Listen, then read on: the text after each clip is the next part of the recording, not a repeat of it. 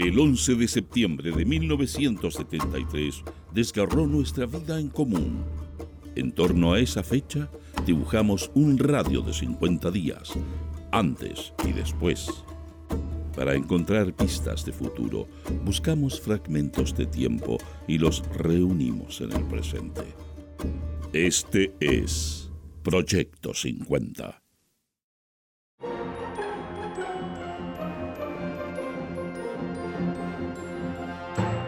Buenos días.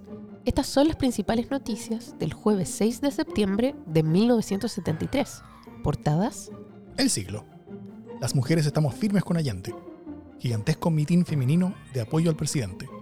Miles de mujeres se congregaron ayer en la tarde en la Plaza de la Constitución para reiterar su firme respaldo al gobierno popular. Querella criminal contra la directiva del Colegio Médico, Médicos y abogados del Frente Patriótico de Profesionales anunciaron que iniciarán acciones legales contra los máximos dirigentes del Colegio Médico por faltas a la ética profesional. Más de un millón de trabajadores desfiló ante la moneda. Según estimaciones oficiales de la policía, llegaron a 1.100.000 los manifestantes que desfilaron antes de ayer ante el presidente Allende. El Mercurio. Repudio femenino al gobierno. Millares de mujeres democráticas se reunieron en la Alameda reunión de apoyo al gobierno, escasa asistencia. Reajuste oficial a la papelera es irrisorio. En Talcahuano, allanadas Petrodow y Petroquímica. Noticias interiores. El siglo. Desfile mostró mayoritario apoyo al gobierno. Partido Demócrata Cristiano se suma a la estrategia golpista. Acuerdo de C provoca gran alegría en el Partido de los Oligarcas.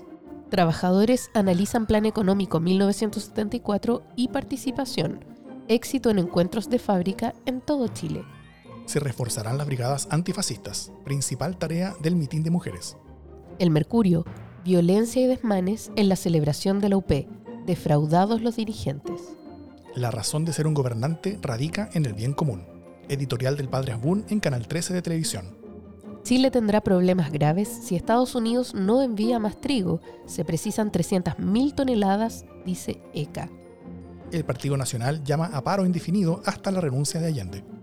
León Villarín refuta legalidad de orden de requisición de vehículos. Carta al Ministerio de Obras Públicas. Noticia destacada. El siglo. Como en 1891, golpismo toma línea de acusación a gabinete. Los sectores golpistas del Partido Demócrata Cristiano se acercan a la consumación de sus planes y se aprestan a emplear los mismos procedimientos que ha empleado la reacción en Chile a través de la historia para fines parecidos. Así se entendía ayer en los medios populares el acuerdo de acusar a todos los ministros que no hayan procedido a hacer las rectificaciones al gusto de la derecha. Como se sabe, la acusación a todo el gabinete fue uno de los medios que usó la oligarquía proimperialista en 1891 para provocar la guerra civil, la muerte del presidente Balmaceda y el cambio de gobierno. El Mercurio, cuarto juzgado, conocerá denuncia senatorial sobre malversación. El presidente del Senado, Eduardo Frei, recibió ayer un oficio del presidente de la Corte Suprema en relación con la denuncia formulada por los senadores Juan Hamilton, de la Democracia Cristiana, y Sergio Díez, del Partido Nacional, sobre inversión de los recursos públicos por parte de la Corporación de Obras Urbanas en programas de propaganda política en contra del Congreso Nacional. Con anterioridad y a requerimiento del senador Hamilton, el Consejo Nacional de Televisión había prohibido a Televisión Nacional de Chile transmitir los avisos políticos de la corporación. De nuestro ranking musical de la semana suena Libre de Nino Bravo.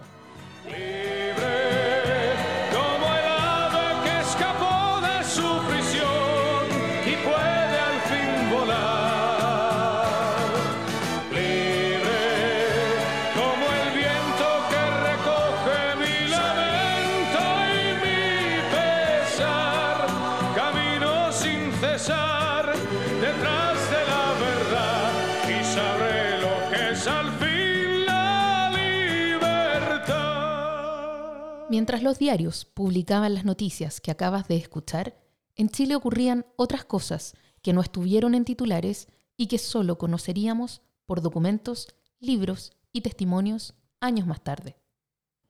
Alexander Pasov, embajador de la Unión Soviética en Chile, se reunió con Orlando Letelier para ver el estado de avance de los convenios de cooperación y adquisición de material militar suscritos por la delegación compuesta por los generales Carlos Prats, Oscar Bonilla y Raúl Benavides, que fue a Moscú en marzo de 1973.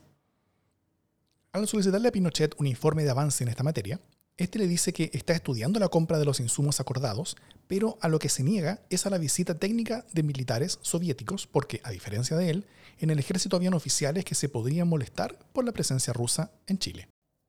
Belisario Velasco visitó a Allende en la casa de Tomás Moro debido a la petición de intermediar que Luis Corbalán le hiciera a Renán Fuente Alba, Bernardo Leighton y al mismo Velasco. El dirigente comunista estaba preocupado porque él mismo le había advertido a Allende del inminente golpe de Estado que se vendría en esos días, según sus reportes, antes del 18, y que el presidente no le dio mayor importancia, relegándolo solo a aprehensiones en base a rumores. Fuente Alba y Leighton decidieron que Velasco iría en su representación.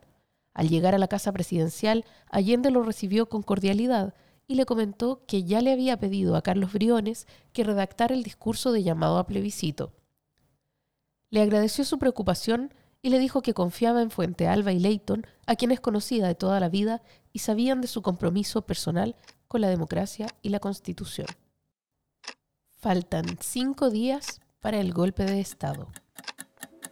Solo me cabe decirle a los trabajadores, yo no voy a renunciar. Se mantiene la presidencia central del país, de la unidad central de comandante Las Fuerzas Armadas y de Orden han actuado en el día de hoy solo bajo la inspiración patriótica Es 16 de septiembre de 1973. Han pasado cinco días desde el golpe de Estado. El Mercurio. Carlos Prats en Argentina. Se encuentra en Mendoza el ex comandante en jefe del ejército Carlos Prats, según informaron fuentes oficiales.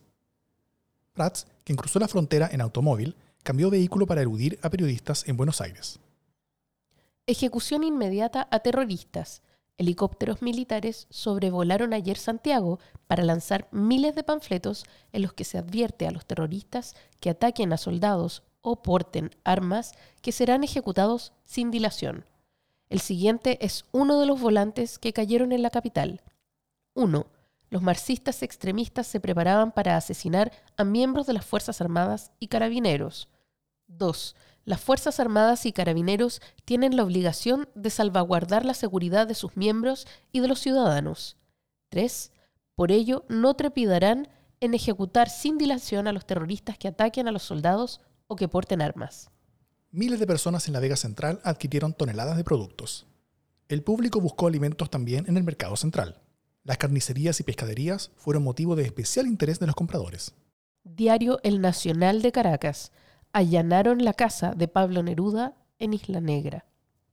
Según los archivos del Comité Propaz, durante el mes de septiembre no se percibe una acción importante y decisiva de los servicios de inteligencia.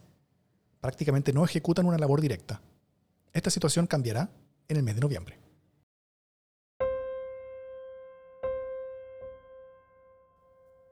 En este día sabemos que fueron asesinados Juan Esteban Barrientos Aedo, 20 años, obrero maderero sin militancia en Bulnes. Juan Bautista Vázquez Silva, 19 años, obrero maderero sin militancia en Bulnes.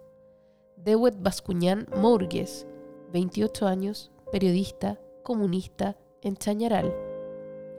Carlos Lagos Salinas, 20 años, estudiante universitario sin militancia en Chillán. Ricardo Lagos Reyes, 47 años, alcalde de Chillán, socialista en Chillán. Manuel Lara Núñez, 30 años, obrero agrícola sin militancia en Chillán.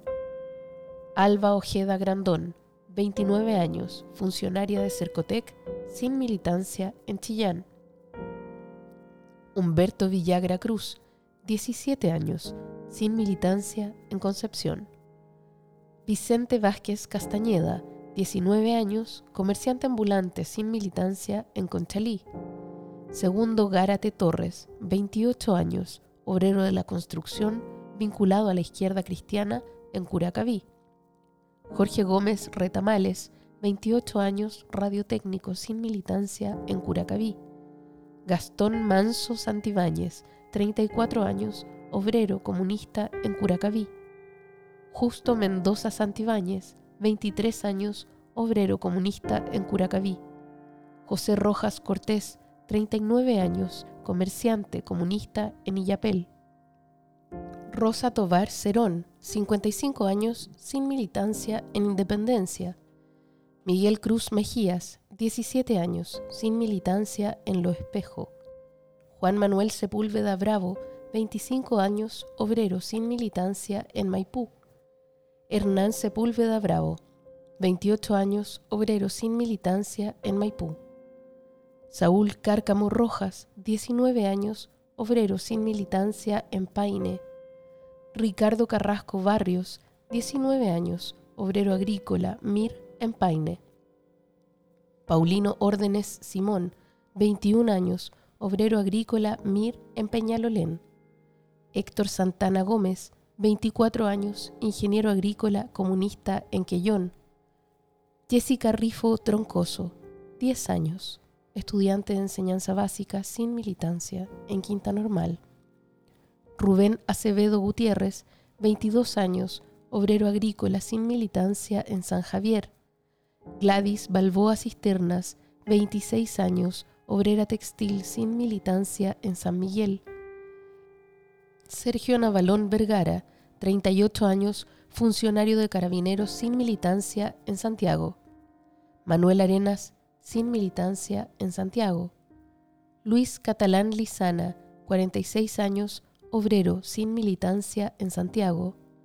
Juan Bautista Cerda Lucero, 27 años, chofer de locomoción colectiva sin militancia en Santiago. Luis Chandía Miranda, 23 años, obrero de la construcción sin militancia en Santiago. Vicente Clement Hegenleitner, 28 años, empleado de Loncoleche sin militancia en Santiago. Jorge Díaz López, 23 años, transportista sin militancia en Santiago. Óscar Figueroa Briones, 19 años, soldado conscripto del ejército sin militancia en Santiago. Juan Antonio Geldres Geldres, 39 años, sin militancia en Santiago. Nelson Col de Souza, 33 años, profesor del PC brasileño en Santiago. Luis Saavedra González, 24 años, fotógrafo sin militancia en Santiago. Walter Schneuer Jubero, 21 años, estudiante universitario, MIR en Santiago. Ricardo Sepúlveda Bravo, 16 años, estudiante sin militancia en Santiago. Víctor Silva López, 20 años, operario zapatero sin militancia en Santiago. Jorge Toro Toro, 30 años, suplementero, sin militancia en Santiago. Jorge Vázquez Matamala, 52 años, gobernador del Elqui, Mapu, en Vicuña. También este día fueron detenidos Abraham López Pinto, 54 años, obrero agrícola comunista en Antuco. Jaime Torres Salazar, 21 años, obrero MIR en Chanco. Jorge Yáñez Olave, 29 años, periodista MIR en Chanco. Cecil Alarcón Valenzuela, 23 años, funcionario del INDAP socialista en Chillán. José Neicul Paisil, 45 años, pequeño agricultor comunista en Entre Lagos. Arturo Valderas Angulo, 21 años, obrero comunista en Entre Lagos. Flavio Valderas Mancilla, 28 años, obrero agrícola sin militancia en Entre Lagos. Ernesto López López, 25 años, obrero arenero sin militancia en La Ligua. Egidio Acuña Pacheco, 24 años, obrero agrícola sin militancia en Los Ángeles.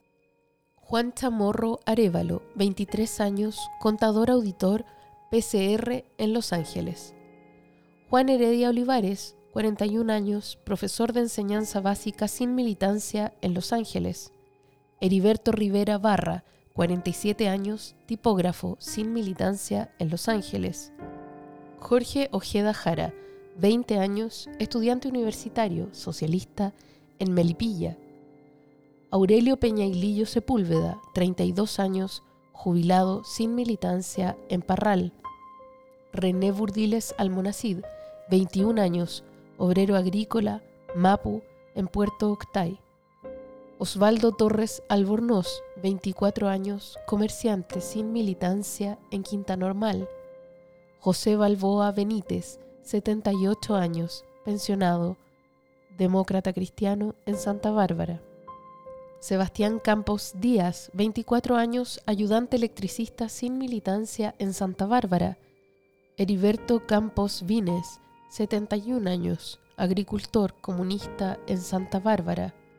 Luis Almonacid Dumenes, 22 años, estudiante universitario, MIR, en Temuco. Claudio Toñola Ríos, 42 años, médico obstetra, socialista, en Tocopilla. Todos fueron hechos desaparecer. La mayoría de ellos siguen desaparecidos.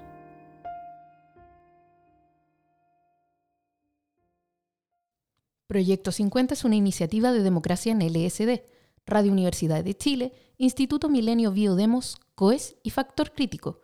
Escucha Proyecto 50 diariamente en tus plataformas favoritas de podcast y en Radio Universidad de Chile. Síguenos en Twitter e Instagram como arroba Proyecto 50CL y escucha también nuestro espacio de análisis semanal cada lunes a través del podcast Democracia en LSD. Encuentra las fuentes y más detalles del proyecto en las notas de cada episodio.